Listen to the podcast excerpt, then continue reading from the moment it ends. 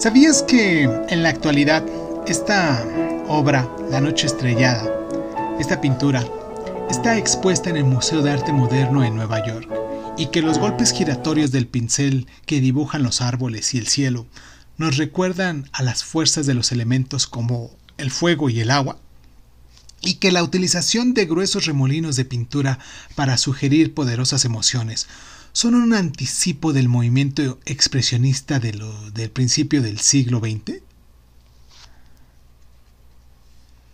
Noche Estrellada, Ciprés y Ciudad, mejor conocida eh, por su nombre, es una de las pinturas más famosas de Vincent Van Gogh. En ella se recoge un tema sencillo, un paisaje de Provenza bajo un cielo plagado de estrellas, pero a menudo se ha interpretado como una obra de enorme carga espiritual.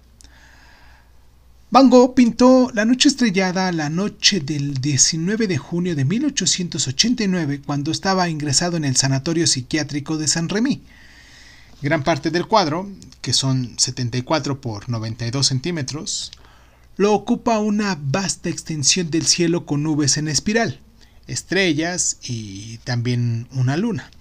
En la parte inferior aparece una pequeña villa a los pies de una iglesia, cuya aguja penetra en el cielo, el pueblito descansa entre redondeadas cumbres azuleadas y a la izquierda la silueta de un ciprés orgulloso se eleva hacia el cielo. Según algunos estudiosos, hmm, el cielo estrellado era una muestra de admiración que Van Gogh sentía por el poeta estadounidense Walt Whitman. Y en una ocasión, hablando de las obras del poeta, Van Gogh escribió sobre la gran cúpula repleta de estrellas del cielo, algo que, después de todo, uno solo puede llamar Dios y eternidad en su lugar sobre el mundo. En este caso en particular, Van Gogh no trabajó directamente a partir de la naturaleza, sino utilizando una serie de bocetos preparatorios.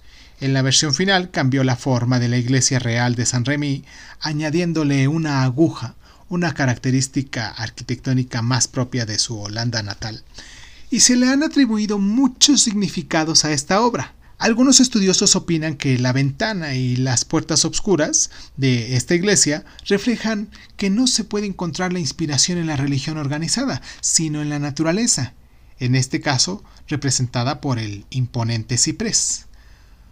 Otros, sin embargo, aseguran que el árbol retorcido y el cielo en movimiento representan las constelaciones reales tal y como se mostraron aquella noche en el año de 1889.